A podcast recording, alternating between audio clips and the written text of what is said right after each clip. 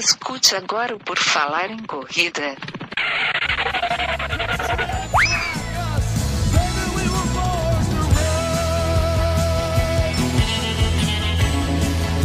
Are you ready to run?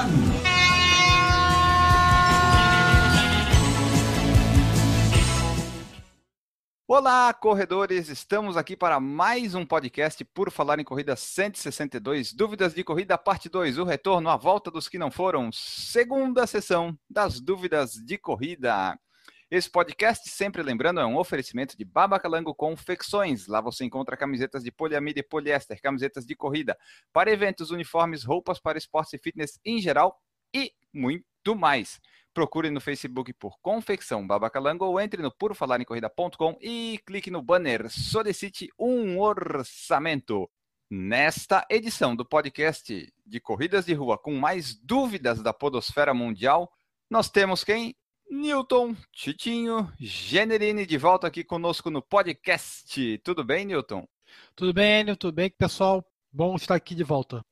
É isso aí. Vamos eu e o Newton aqui fazer mais essa edição. Os outros participantes nossos habituais não puderam comparecer por motivos de força maior, mas em breve estarão de volta também. E eu sou o Enio Augusto, vocês devem saber aí depois de 161 edições. E quem quiser saber tudo sobre o Por Falar em Corrida, basta acessar lá o blog purfalaremcorrida.com Aí vai lá, pode nos acompanhar por lá, tem todas as nossas redes sociais, blog, Facebook, Instagram, YouTube, Twitter. Vocês podem lá enviar suas mensagens no nosso saco, serviço de atendimento ao corredor. Encham o nosso saco de sugestão de pauta, relato de prova, dicas, dúvidas ou perguntas. Além disso, vocês podem nos ajudar compartilhando todas as edições do podcast, avaliando lá no iTunes, é, assinando no seu agregador de feed. Também assina o canal do YouTube, dá o seu joinha, participe, interage. Se você fizer isso, vai nos ajudar aqui a manter esse centenário, esse suado, esse inigualável podcast no ar.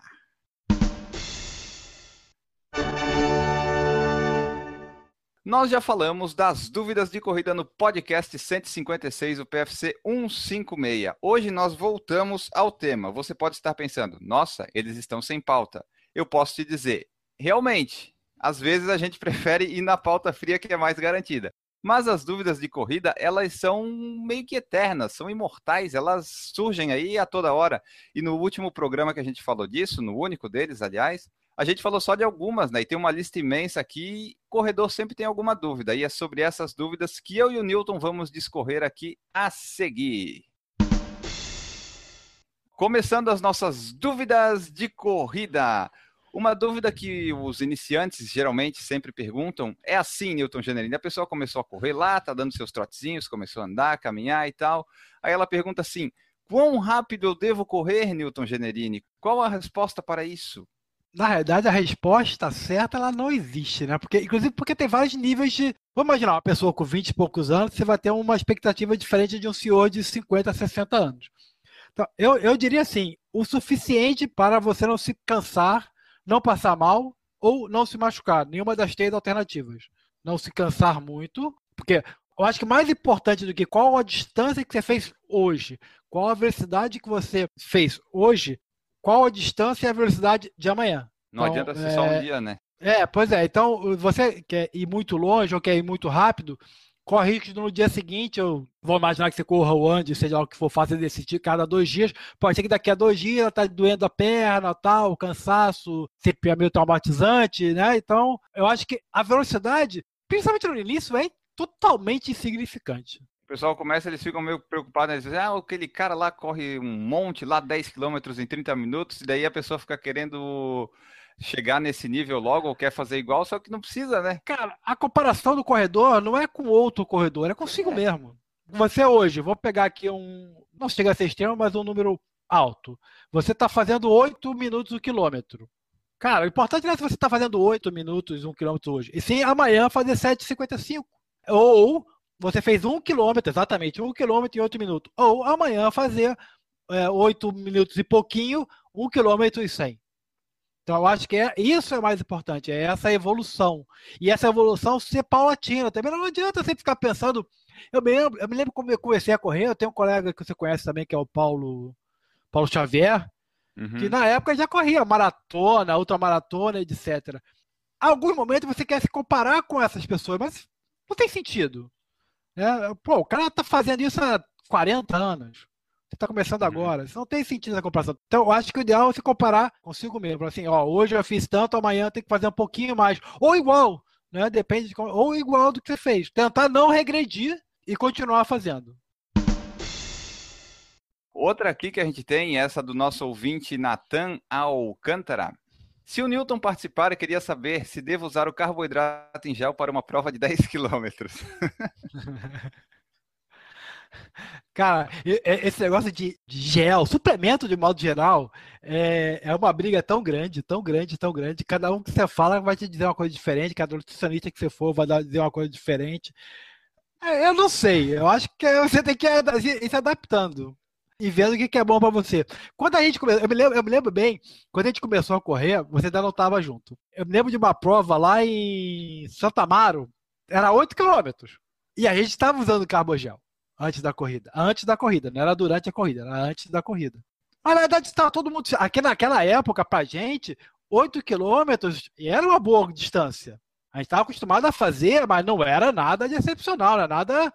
Ah, é facilzinho, não, era 8 quilômetros, a gente fazia 10, 11, então 8 quilômetros, depende se tem subida, se não tem descida, etc., é, pode ser mais complicado. Então, eu me lembro, eu me lembro disso, cara, como fosse ontem.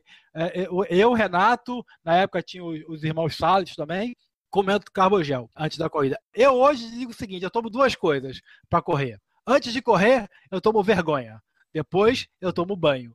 Olha só, sensacional dica de Newton Generini. Experiência, né? O pessoal que é experiente aí já conhece. Eu, assim, 10 quilômetros, já eu acho que não precisa. Se for acima de 21 quilômetros, daí talvez você pode pensar em suplementar alguma coisa. Mas antes disso, aí não, não precisa. Mas também depende se a tá pessoa é, a gente está falando também da, da, teoria de que a pessoa está se alimentando bem, né? É.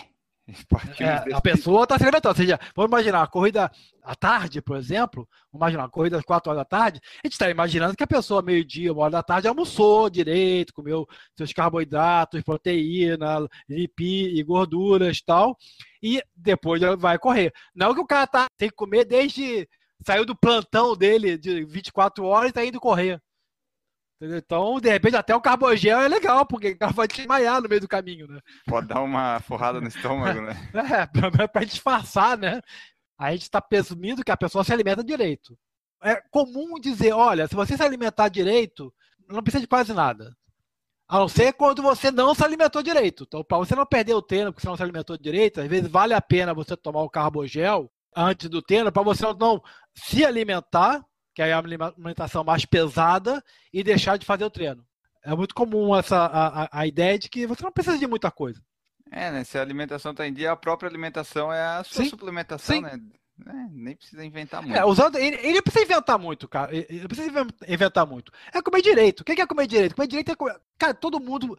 Todo mundo não, todo mas mundo a grande maioria das pessoas tem uma certa noção de que ó, precisa de batata, carne, massa, gordura, um pouco de gordura também, entendeu? É, é isso. Um vegetal, uma fruta, pô, fruta é bom, botar legume também no prato. É isso, esse é o, é, é o ideal. Ponto. O pessoal sabe o que faz mal, o que faz bem, né? Só que é, o pessoal é relapso. Mais uma pergunta aqui, Newton, essa aqui do nosso ouvinte Luiz Barbosa Silva. Estou inventando uns nomes aqui no Meme Generator. Devo tentar melhorar a minha distância ou a minha velocidade, Newton? Depois que eu já comecei a correr, eu devo tentar melhorar o que primeiro? Ou não devo tentar melhorar nada? Cara, acho que vai de cada um. Eu gosto de aumentar a distância, eu odeio aumentar a velocidade. Né? Então, acho que, mas eu acho que vai de cada um. A nível de educação física, dentro do que eu estudei há 50 mil anos atrás, provavelmente já mudou tudo né? Você tinha o que a gente chamava de etapa de base, que você aumentava volume, volumes altos, para depois atingir, a trabalhar a velocidade. Não sei se hoje é a mesma coisa, se já mudaram tudo. Então, eu tendo a achar que você deve primeiro aumentar a, o volume e depois a velocidade. É, eu tendo a concordar com você. Mas ah, dependendo da pessoa, né? A pessoa pode gostar de correr rápido, corre lá os 5 km dela, tenta aumentar a velocidade e fica naquilo ali, né? Eu conheço gente que gosta de correr 5, no máximo, no máximo, no máximo 10. E quer é. correr cada vez mais rápido, ou 5 ou 10. Quer correr 21. E às vezes isso é mais difícil do que correr um, Sim. um 21 ou 42, né? Dependendo da, do Sim. que a pessoa quer fazer, da, é complicado. O Mo Fará fala, fala, fala, mas ele só corre 10. Ah. Grandes coisas, corre 10, qualquer um corre. Entendeu? É, mas na- naquele ritmo dele é que é um problema, né? Ah, ah, isso é detalhe. Isso é detalhe. O Adolfo Neto pergunta o seguinte, Newton: a pessoa pode querer correr menor distância sem o objetivo de correr mais rápido? Adolfo, sinceramente, a pessoa, cada um pode fazer o que quiser da vida. Eu acho que sim. Eu digo assim, ó, da minha experiência, 5 quilômetros para saúde, 5 quilômetros talvez seja o mínimo para fazer bem a saúde. Para dizer assim, eu estou praticando uma atividade física visando a saúde. Então, 5 por aí, talvez seja um número mínimo por aí, volta disso. O ideal para mim, no meu ponto de vista, o ideal para a saúde é 10 quilômetros. Tá imaginando uma pessoa normal, que nem a gente, que faz para 50, uma hora, uma hora e 10. 21 é legal como desafio. 42 é coisa de doente. Ironman é coisa de doente para internar. Então, eu, eu acho que sim, eu acho que a pessoa pode ser ela. Vamos dividir em dois esportes. Esporte feito pelo Mofará. A corrida é feita pelo Mofará, é um esporte. O nosso esporte, corrida, é completamente diferente, é outro. Não é o mesmo. Né? O nosso esporte não é fazer 10 quilômetros em 30 minutos, 27, sei lá, ou 5 quilômetros em 13, 12 minutos. O nosso esporte é fazer 5 quilômetros todos os dias. Concordo, concordo, é isso aí. É melhor correr 5 todo dia do que correr uma vez só 10 a 27, né? E nunca mais. Se bem que correr E- 10 a 27 também é bom, né? Mesmo que fosse uma vez só. Mas daí, só completando ali que o Adolfo perguntou, poder, a pessoa sempre vai poder tudo, como tu falou, né? Daí vai do objetivo. Às vezes ali ficar no 30, 40 minutos diário já tá bem bom, não Sim. precisa nem correr a. Faz aí 3, 4 quilômetros, não faz mal. Pelo menos tá ali se exercitando, vai ter benefícios. As pesquisas que são normalmente mal feitas nessa área falam em 30 minutos diários. Vamos lá aqui para mais uma pergunta do Samuel Castro Santos. Meu gerador de nomes está funcionando bem. Newton Generini, eu comecei a correr, já estou lá nos meus treinos, mas eles continuam difíceis. Quando é que os treinos de corrida passam a ficar mais fáceis? Existe esse ponto onde essa mágica acontece? Não, existe a mágica do seguinte: você está acostumado a correr 10, um dia tu vai correr 5 no mesmo ritmo, vai ser bem mole. Agora, você está acostumado a correr 10, eles- 11 vai ser sempre difícil. É porque, na verdade, a, a tendência das pessoas é querer melhorar, evoluir. Então, você vai correr 10, vou chutar aqui, 10 para 60 minutos, você vai querer correr 10 a 50. Se você for fazer 10 a 60 durante N vezes, para sempre, digamos assim, perfeito em termos de, de saúde, aí vai ficar fácil, com certeza. Mas a tendência não é essa. A tendência é você querer aumentar um pouquinho a distância ou diminuir um pouquinho o tempo. E aí não quer ficar fácil. Mas fica, digamos, menos difícil, né? Porque daí tu sabe, ah, tu sabe que não vai ficar fácil, mas é uma coisa que tu sabe que tu pode conseguir fazer, né? Porque tu já tá num, num nível de treino que tu vai chegar lá, né? Eu digo que na corrida um fator muito importante é a cabeça, né? Eu tenho essa, essa sensação quando eu corro, quando eu vou correr, é muito, muito, muito comum eu começar a correr, você sabe disso, começa a correr, no primeiro quilômetro eu acho que eu não, pô, cara, não vou conseguir chegar, vou conseguir terminar esse primeiro quilômetro. Tá muito cansado, tá dando a perna, tá doendo isso, tá dando aquilo. Aí tu vai, tu vai rolando, tu vai, tu sabe que tu consegue. Você sabe que é cabeça aquilo ali. Então tu vai, tu vai rolando, tu vai rolando e vai rolando. Então eu acho que, eu acho que chega um nível assim, tipo 10 quilômetros, que você até consegue fazer. Você corre normalmente 10 quilômetros. Se você quiser, você consegue fazer 13, 14. Óbvio, no ritmo muito mais lento.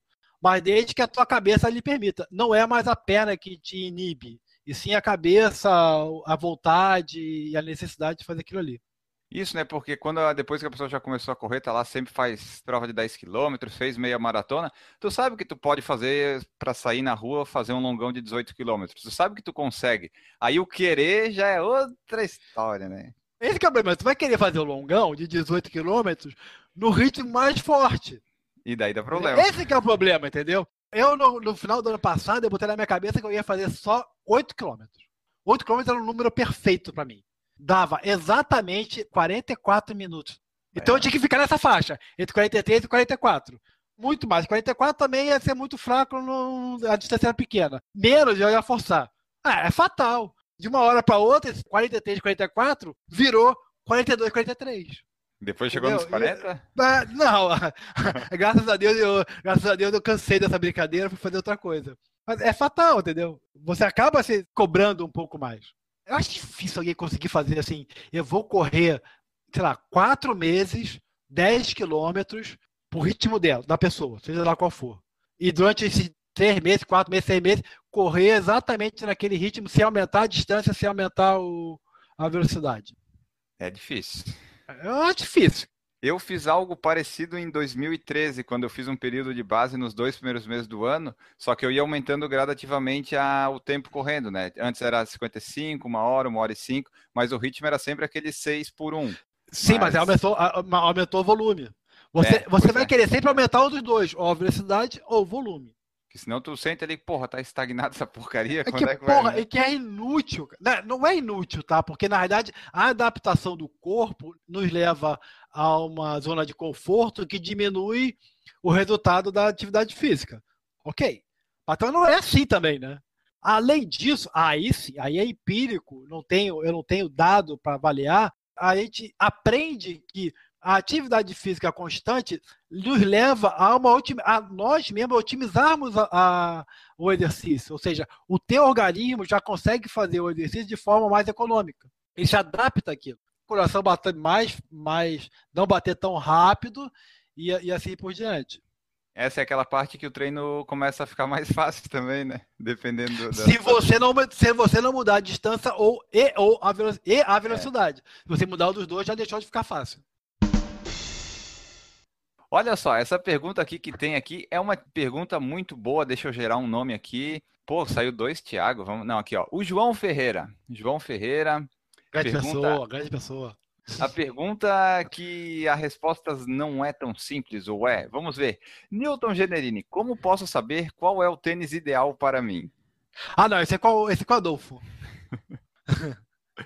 Ah, eu diria o seguinte, o tênis ideal para você é o que você colocou no pé e se sentiu confortável com ele, né? Tu pode ver os reviews dos sites, tu pode ler, mas se tu botar no pé e te machucar e ficar ruim, esse não é ideal para ti, pode ser ideal para todo mundo, mas se ficar ruim no teu pé não dá. No meu caso aconteceu com o Piranha. Eu queria comprar o Piranha porque era leve e tal, coloquei ele no pé, dá umas bolhas no pé. Então o Piranha não é ideal para mim, não serviu. Eu fui para outros tênis. Eu concordo com você. Por exemplo, eu tentei, eu tentei o da New Balance. Pô, não gostei, não, não, não rolou. Não rolou. O número que eu comprei, né? E um Adidas também. O Adidas eu botei na loja, andei, falei, não, não, não rolou. Não foi. Não foi ele. Não houve uma interação entre eu e o tênis. Né? Aham. Entre meu pé e o tênis. Não deu Aí match. você vai conversar, tá, não deu liga. Aí você vai conversar com algumas pessoas, pô, ah, o Adidas é excelente, é fantástico, não sei o que, eu odeio o ASICS. O ASICS é muito pesado, e não sei o que. Aí o outro, ah, Mizuno, Mizuno des- desmancha sozinho, e, e- e não sei o que. Não, bom é o Salcone. Fora quando começa a inventar marcas que não tem no Brasil, que é mais, mais legal é quando começa a inventar marcas que não tem no Brasil, né?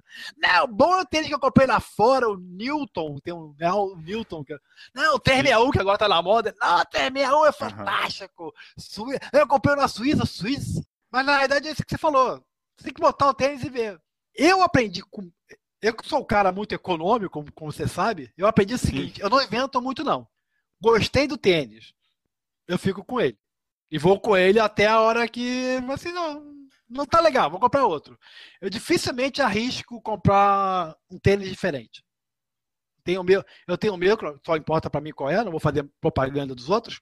Eu tenho um tênis que eu gosto para quando eu vou correr longo, eu tenho um tênis que eu gosto quando eu vou correr mais curto, tal, até para variar um pouquinho. E deu. Ah, e saiu o novo Adidas, Adidas não sei o quê. É, Legal, mas não quero. Nilson, saiu o novo Adidas 999. Vamos comprar, é, o melhor tênis. Não, não, não, não, já, já caí muito nesse truque do barato, né? Que é o, né, o cara econômico como eu, o cara, a, a forma de, de atingir é, nossa, saiu o novo Adidas que tá 199 reais no site da X e pagando em 10 vezes sem juros, ainda ganha milha no cartão, ainda ganha dots, não sei o que.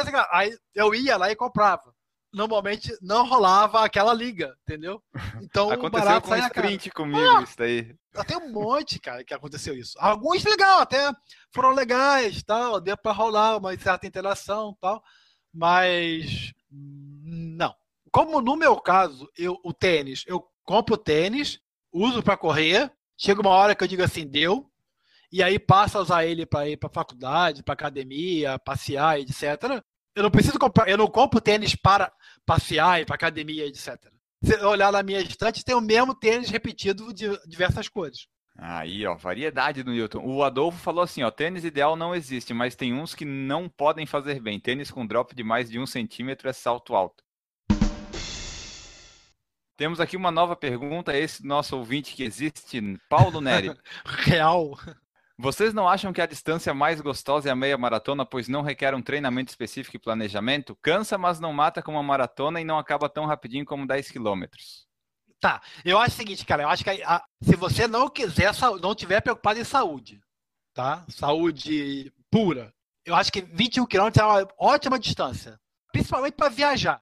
Tu vai lá para Manaus, Pô, tu vai pra Manaus pra correr 10 quilômetros? Fica até chato você dizer pra alguém, né? Nossa, eu fui pra Manaus correr 10 quilômetros do circuito Adidas. Pô, é só se for... meio chata, né, cara, assim, né? É só se é, for, é... tipo, tu tem uma viagem, daí tu, ah, tem uma corrida naquele dia de 10, tudo sim, bem, mas sim, tu vai viajar sim. só pra correr? Aí não, né? Mas o famoso maraturista, né, o cara que viaja, arruma desculpa da, da corrida para ir até o local, eu acho que 21 é, é o tamanho ideal, porque quem está razoavelmente bem preparado se cansa, é cansativo, né? Mas não se mata. Né? Tu não chega lá depois da quinta, sexta, você já se acostuma, você não chega lá perguntando onde é que eu tô. Né? A maratona, eu acho que nunca.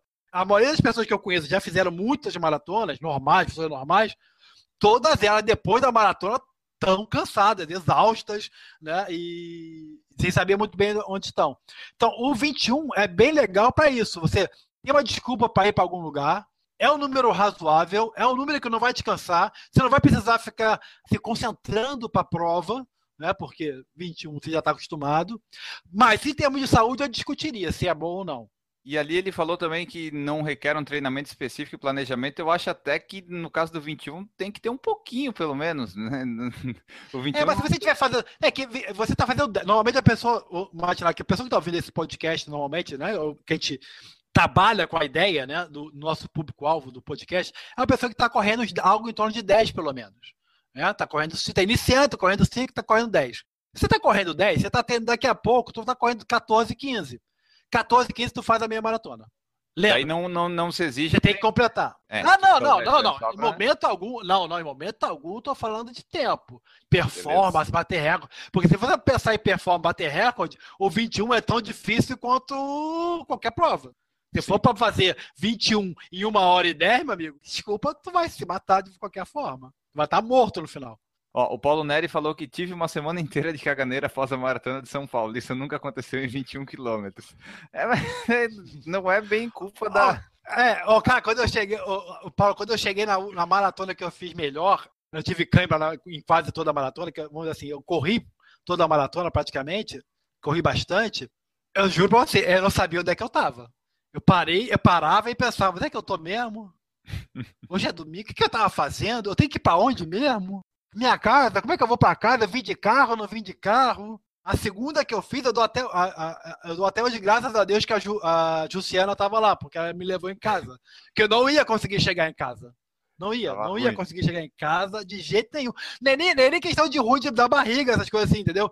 É falta de noção de tudo, entendeu?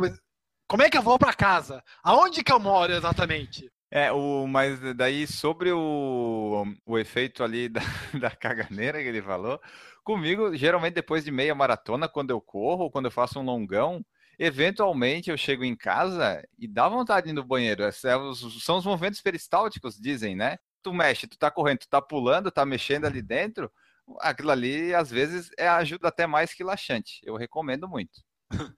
As três primeiras meia maratonas que eu fiz, uma hora que eu até parei, pensei em parar de fazer, quando eu chegava em casa ia tomar banho, né? Você normalmente faz é, urina na, quando tá tomando banho, cara, saía vermelha, preta, amarela, ro, marrom, entendeu? Aí eu falava, caraca, cara, eu vou morrer, eu vou morrer, tem hemorragia interna. Aí tal, tá, a sorte é que no, na, a segunda já saía mais clara, né? E a, depois melhorar. Provavelmente eu me datava mal, provavelmente. Eu acho que é, eu já li a três respeito. Ou quatro é... primeiras, é. Três ou quatro primeiras maratonas que eu fiz. Aí depois, não, depois acho que o corpo se acostumou tal, com a brincadeira, a natação passou a ser melhor. E aí parou. Mas durante. Acho que na terceira eu falei assim, cara, não posso fazer isso, cara. Tá me fazendo mal. Não é possível. Eu venho aqui, fico a urina quase vermelha. Isso aconteceu comigo ano passado. Eu fiz depois de um longão, depois fui ali no banheiro, daí vermelho, assim. Opa, deu problema. Daí eu fui lá no Google. Por que, que a urina sai vermelha depois de um treino? Aí eu descobri alguns motivos. Provavelmente a hidratação era o principal deles. Não, Mas o problema é, é- a- a- no caso, você tem que ficar focado. Peraí, agora foi, então tá, vamos daqui a pouco na próxima, tem que prestar atenção, né? Porque pode É, ser. nunca mais coisa, né? aconteceu. Vamos ver aqui mais uma pergunta agora da nossa ouvinte Roy Buxols, lá dos Estados Unidos. Olha só, audiência internacional. Newton Generini, a gente já falou aqui de treinos de distâncias e velocidades. A pessoa te pergunta o seguinte: como me preparo para correr 5 quilômetros? Tem alguma forma de se preparar para correr de 5 quilômetros? Ou é só simplesmente sair para correr 5 quilômetros? Desculpa, ela nunca correu na vida? Ah, não sei. A, a- o Roy não falou. A, o Roy não falou? Ô, Roy, dê mais detalhes da sua pergunta. Vamos supor que, te- que a pessoa esteja, já tenha, já esteja correndo pelo menos 30 minutos, vai. Vamos imaginar que a pessoa queira fazer 5 km o mais rápido possível. Tá. né? Eu brinco assim. Minha brincadeira, quando eu quero, assim, uma vez a cada cinco anos, quando eu resolvo, ah, eu vou aumentar a minha velocidade, eu brinco assim, eu boto um tempo. Vamos Imaginar que eu quero fazer 5 km para 20 minutos, só para fazer a conta fácil. O que, que eu faço? Eu pego um quilômetro naquele ritmo e depois complemento, sei lá quanto. Na próxima vez que eu for, eu vou fazer um quilômetro e meio nesse ritmo e vou aumentando gradativamente a distância. Cara, isso é puramente Newton. Não Hum. li lugar nenhum, experimentei nunca, não sei nem ideia se faz bem pra pessoa. Mas é assim que eu faço. Foi assim que eu treinei aquele nosso, nosso recorde mundial dos 10 quilômetros. Foi assim que eu treinei. Vou fazer 5 quilômetros nesse ritmo, vou fazer 6 quilômetros, 7 quilômetros, 8 quilômetros. Aí agora, seja que Deus quiser, vamos pra prova. Eu brinco assim. É isso aí. Se você se prepara para correr 5 km, vai. Tenta correr 5 km num treino, num dia, aí deu. Você vai para sua primeira prova de 5 km. Se você já corre 5 km, você sabe que 5 km é aquela coisa que largou, você não respira e vai até o final para completar, né?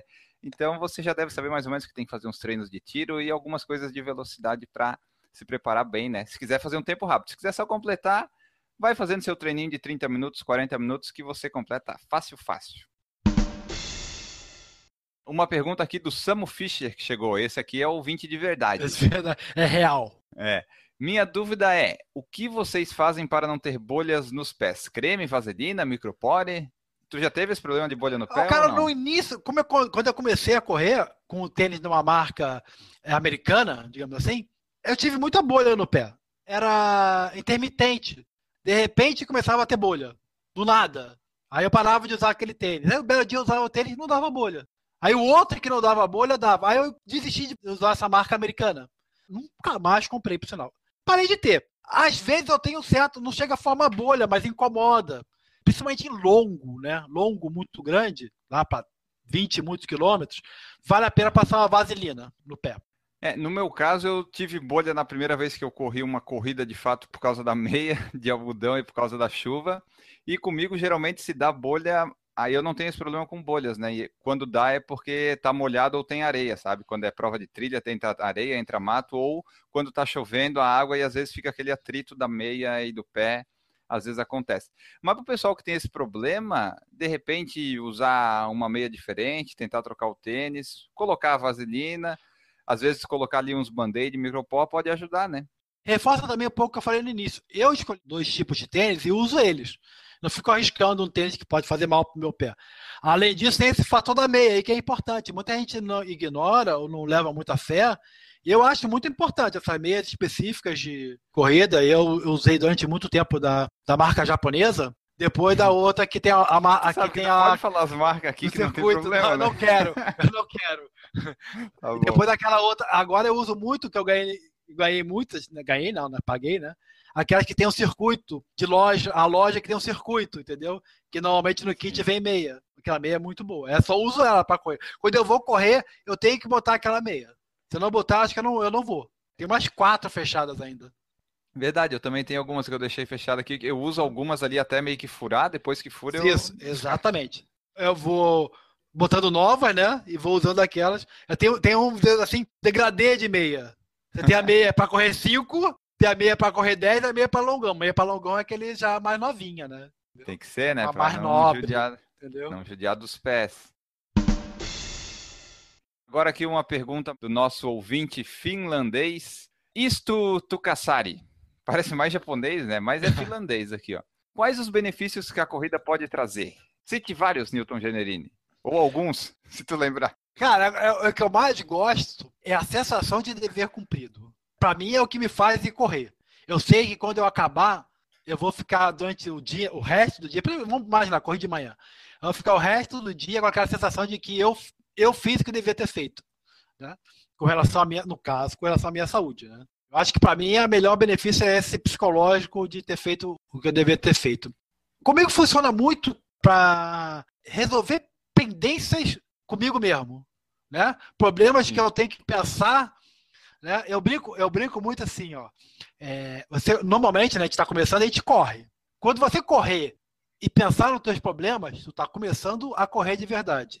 Quando você correr, pensar nos seus problemas e achar uma solução para ele, tá começando a virar corredor. Quando você correr, resolver, é, pensar nos problemas, resolver os problemas e verificar que aquela solução não funciona, você está fazendo um longão. A, a lei de Newton, né? Mas, não, Pô, é impressionante, cara. É- é- comigo funciona assim, cara. Eu tô, se a corrida é curta, né? Curta no meu caso seria 8 km, vou imaginar. Normalmente eu tenho um problema, vou lá, fico pensando naquele problema, ou problema, ou alguma coisa que está acontecendo, algum fato, aí a gente está com problema. Então, ir pensar nisso faz bem, né? Ir lá e pensar e, durante aquela horinha ali, pensar nisso. E ao mesmo tempo, às vezes, já aconteceu, cara, quando eu tinha empresa, de estar com um funcionário engasgado, por exemplo, e tu consegue parar durante uma hora sem ninguém te interromper para olha, telefone, olha, não sei o que, durante uma hora tu pensa, normalmente não sequencialmente, né? Você pensa de uma forma e depois tu consegue pensar de outra. Para mim é o grande chance da corrida. Por isso que eu gosto de correr. tá? E é diferente da bike, por exemplo, que na bike não dá para fazer isso. A bike não dá, não dá, é impossível. Por quê? Se tu fizer isso, tu vai cair. Tu Ah, vai tá. cair, tu vai machucar alguém, entendeu? Tu vai machucar alguém. Ah, Lembrando, né? É o meu ritmo. Se eu for Bolt, se fizer isso, ele morre. Tá? Eu não. Na natação também dá, dá para fazer legal. Principalmente quando é piscina livre, alguma coisa assim. Aí dá para fazer legal, porque é auto, a, a virada né, é, é automática. Bate ali na borda e vira, passa a ser automático. Então lá, também dá para fazer bem na natação. Mas a natação normalmente é mais curta. Tu vai ficar uma, duas horas nadando. Difícil ficar. Agora, a nível saúde, é difícil ter um esporte mais, não diria mais completo, mas que dá um benefício tão rápido que não dependa de outras pessoas e não dependa de infraestrutura. A natação Se não seria o caso da natação, né? Que natação, Natação é, boa. muito bom, é muito legal, mas tem que ter uma piscina. É. Entendeu? Tem que ter uma piscina. Eita. Tem piscina ou mar, né? Tem tempo também. Tu vai agora, por exemplo, eu não posso sair para nadar. Mesmo que eu morasse aqui na praia, sei lá, não dá para sair agora para nadar. Correr, posso. Correr é um pouco atemporal. A bicicleta também é muito legal, mas te dá um, uma sensação de que você tem que ficar no controle. Atento, né? Se não vê um carro. É, tem que estar no controle. Ah, tênis é mó barato. Pô, eu gosto, eu gosto de jogar tênis. Só precisa de parceiro. Precisa de parceiro. Tênis Precisa é da infraestrutura, mas você precisa de parceiro. Né? Sim. Basquete é chato jogar sozinho. Eu já joguei muito basquete sozinho, de ficar arremessando pra cima. Então chega uma hora que, porra, não aguento mais. Que Não sou um Oscar Schmidt. Então eu tenho benefícios de saúde que é indiscutível. Da corrida, o benefício, assim, eu acho que ela traz vários benefícios, vai te melhorar a pressão, vai te melhorar um monte de coisa, só não vai te ajudar a perder peso. É a única restrição que eu faço à corrida. Você não precisa. Você vai melhorar o. É, resto você não precisa. Você não precisa. Ah, tá. Você não precisa. Eu acho o seguinte, ó. Isso. Você não precisa. Eu emagreci 10 quilos. Eu já falei isso. Eu emagreci 10 quilos sem correr. Pois é. Durante, sei lá, dois anos. Há seis anos, sete anos que eu corro, emagreci outros 10 quilos. Então, ó, pô, volta pro outro que vale mais a pena. Mas ali eu controlava a minha alimentação, tudo que eu comia tal. Ficava, anotava mentalmente, ó, isso aqui eu comi, se eu comi um biscoito agora, posso, não posso comer outro, e assim vai. Mentalmente eu fazia essas contas, né? Quando eu comecei a correr, ainda teve um pouquinho, mas depois comecei a fazer 10 quilômetros, a grande vantagem de fazer 10 quilômetros, né, daí para cima, é que você se desapega, entendeu? Você desapega e come o que quiser. Aí eu me desapego acima de 21. Não, não, 21, não, 21 para mim, tem, tem alguns números que para mim são piores, entendeu? Perto de 20 é ruim. Porque aí é o seguinte, tem dois problemas. Um que você desapega, desapega totalmente. E aí você se sente o super-homem, entendeu?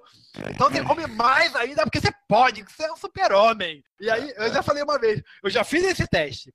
Pesar no sábado, correr 21, pesar no domingo. Tô mais gordo. Vamos lá aqui, ó. Mais duas perguntas para fechar, dessa vez da nossa audiência que existe, então. Uma é do Adolfo Neto. Dúvida, não é minha. Posso cuspir durante a prova?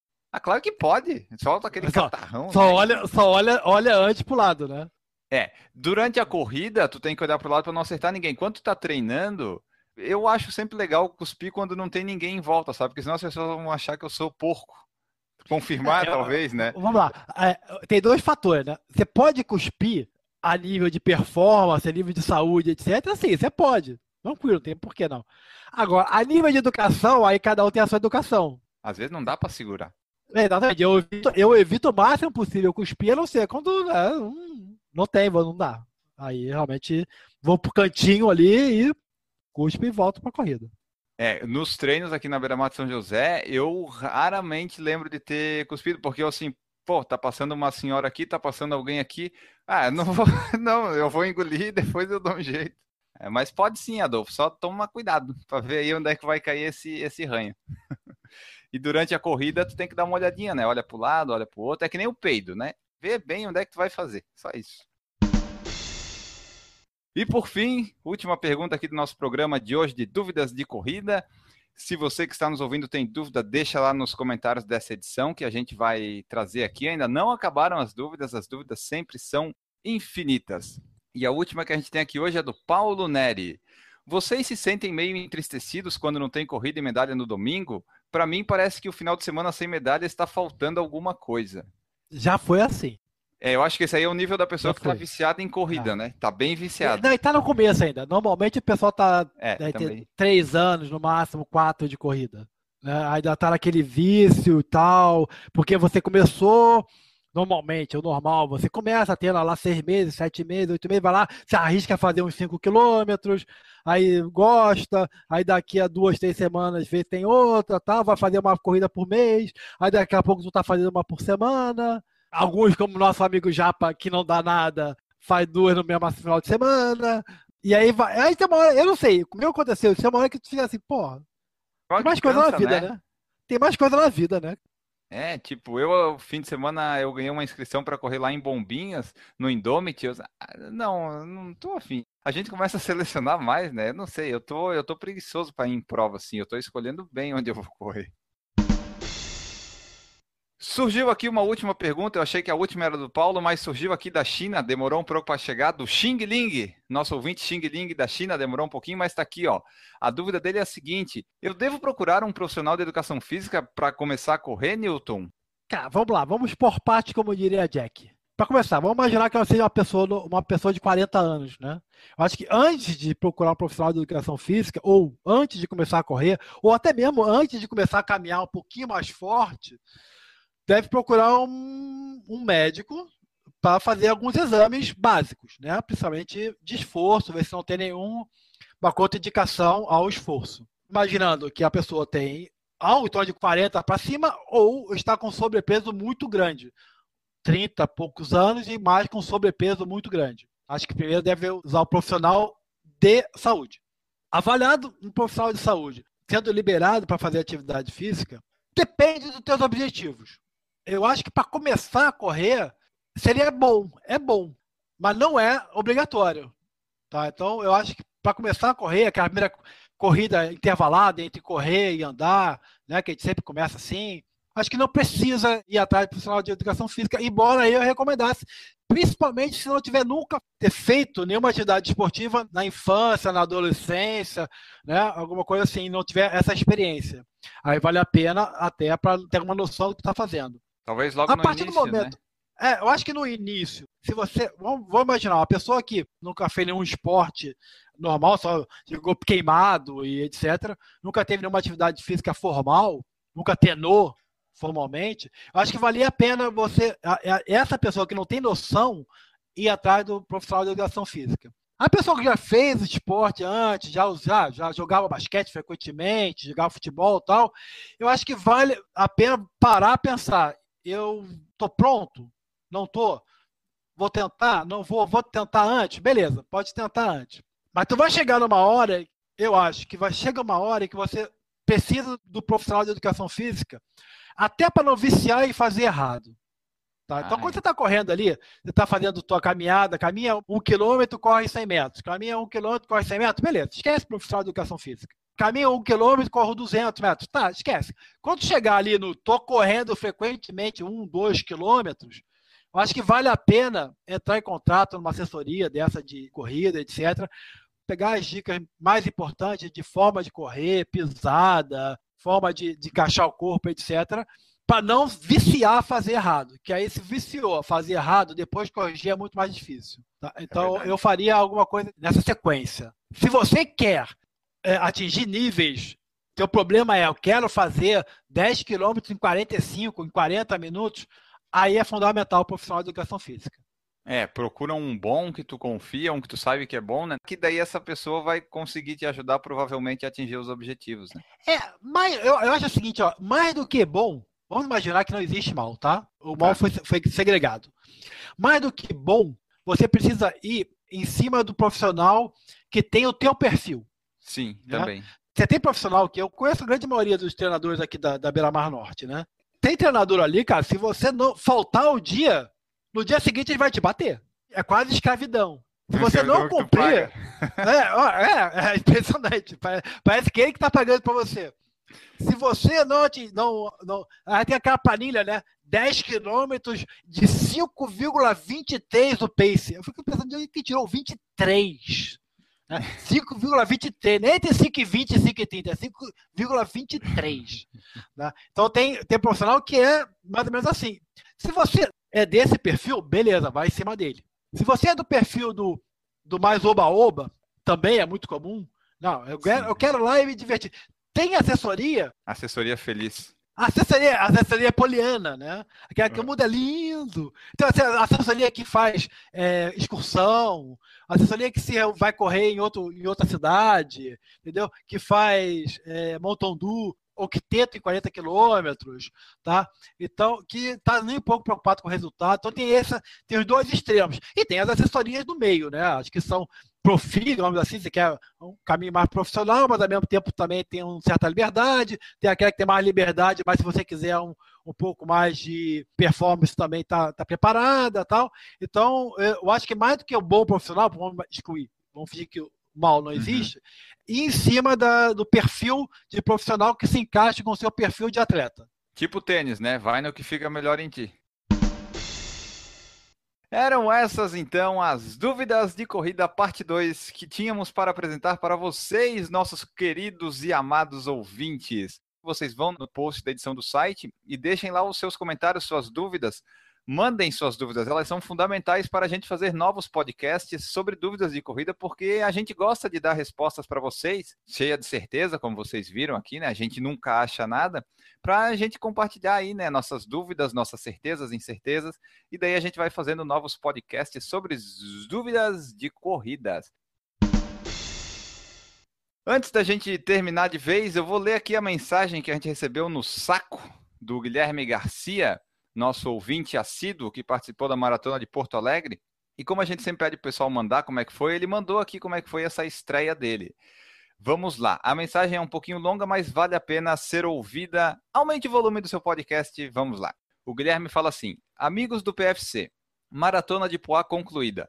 Demorei um pouco para escrever para vocês porque a ficha ainda não caiu direito. Para mim, a maratona foi uma grande experiência. O clima para a prova estava bem frio, lembrando que foi lá no dia 12 de junho, né?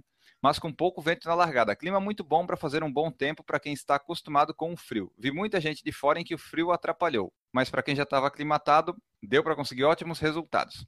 Achei legal um novo percurso onde largamos mais próximos do centro e descemos em direção à zona sul de Porto Alegre, porque a primeira meia maratona pareceu mais rápida. Já a segunda metade da prova iria para o centro e algumas avenidas importantes da cidade com um pouco mais de vai e volta. Psicologicamente, achei isso bom, porque parecia que a prova estava mais animada ou movimentada. Conseguia ver amigos que estavam um pouco à frente ou atrás na prova. Havia muitos postos de água, bastante postos com isotônicos, banana sendo distribuída ao longo do percurso. Entretanto, quem precisou me falou que teve mais dificuldade de achar banheiro. Quanto a mim, consegui imprimir o ritmo que eu queria logo no início da prova, senti muito bem treinado e tudo correu de forma muito legal consegui companhia para correr boa parte da prova junto e isso facilitou o aspecto mental. Minha maior dificuldade foi do quilômetro 25 ao 32, onde já havia começado a sentir o cansaço, mas ainda faltava bastante para correr. Do 32 em diante, percebi que faltavam apenas 10 e senti a confiança crescendo, sabia que iria finalizar bem a prova. O cansaço bateu de novo no quilômetro 38, mas nessa parte o percurso da prova ajudou, pois ele passava perto da chegada, ia até o mercado público e voltava ao Parque Harmonia. Parque do Acampamento Farroupilha, onde estava montada a organização da largada e chegada. Dessa forma, pensei apenas em chegar até o mercado, depois mirei apenas no gasômetro, agora já havia vento atrapalhando um pouco, então me concentrei em manter o ritmo. A placa indicando 40 km estava próxima ao gasômetro e passando por ela, olhei o relógio e vi que o sub 4 seria viável.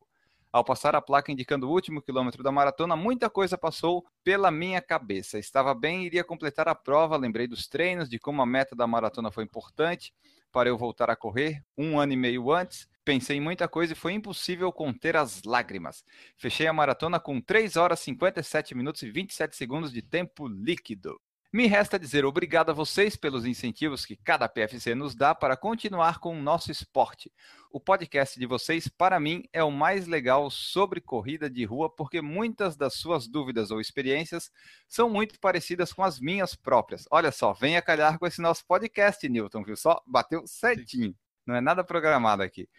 Peço que mandem abraço para o grupo de amigos Mocotó Runners, que se reúne em Novo Hamburgo para dividir alguns quilômetros todo sábado às seis e meia da manhã. Obrigado mais uma vez e continuem com o programa. Nós que agradecemos, Guilherme, a sua mensagem. Fica aqui nosso abraço. Manda aí um abraço, Newton, para o Mocotó Runners. Um abraço pessoal do Mocotó! Aqui, aqui um... tem morro do Mocotó. É, o deles lá deve ser bem melhor. Serve para ambos os casos. É. E é interessante ver que eles se reúnem às seis e meia da manhã em Novo Hamburgo. Imagina o frio que devia estar quando eu estava treinando para maratona, né? Obrigado, Guilherme, pela mensagem. Você aí que tiver sua maratona, sua prova para relatar, sua mensagem, manda para a gente que a gente lê aqui. Quando eu estava completando a minha maratona, também passaram muitas, muitas é, é, informações na minha cabeça, muitos pensamentos, nenhum com sentido. Nenhum, nenhum tinha sentido. Nada fazia sentido, né? Nada fazia sentido. Chegamos ao fim de mais um podcast, podcast 162. Olha só onde já estamos. Hoje tivemos só eu e o Newton aqui, então Newton Generini, para quem vai o seu abraço? Você que é o homem do calendário e também já faz o teu jabá. Tá, meu abraço para o pessoal que está assistindo, que vai ouvir no futuro breve esse podcast. E o Jabá é agora, o Corridas BR, já tem as corridas de todo o país. Do Iapoca ao Chuí, de leste a oeste e de norte a sul. Mas que maravilha, hein? Sensacional. Esse aí é Newton Generini. Procurem lá corridasbr.com.br. Você quer correr no Brasil? Tem corrida lá. Se você mora no Acre e sua corrida não está lá, manda para ele que ele cadastra. A gente quer uma corrida legal no Acre para participar qualquer dia desses. E eu vou aqui deixar meu abraço para o Guilherme, para a Juliana e para o Maurício, que não puderam estar presentes nessa edição. Voltaremos na semana que vem com toda a certeza do mundo. Um abraço para todos vocês e tchau! Errou! É, ele não vai correr 100 metros para fazer. Porque nesse raciocínio que né? tá falando aqui, o Zayn Bolt é um loser. Além de correr só 100 metros, ele faz 10 segundos. O cara viaja, pensa bem, o cara viaja, fica se concentrando, aquela palhaçada toda, entendeu? Pra correr 8 segundos, 9 segundos. Porra, é um loser, cara, é um loser. Errou! Mais uma aqui do nosso ouvinte esloveno, Metka Janzevet. Olha só a dúvida dele. Como eu sei o quanto eu estou rendendo na corrida, Newton Generini? Dá para saber isso aí ou é meio depende, no feeling pessoal? Depende dos juros que estão sendo pagos, entendeu? Para saber quanto está rendendo. não tenho a menor ideia que ser essa pergunta aí. Me desculpa, corta. É, é, porque o cara é esloveno.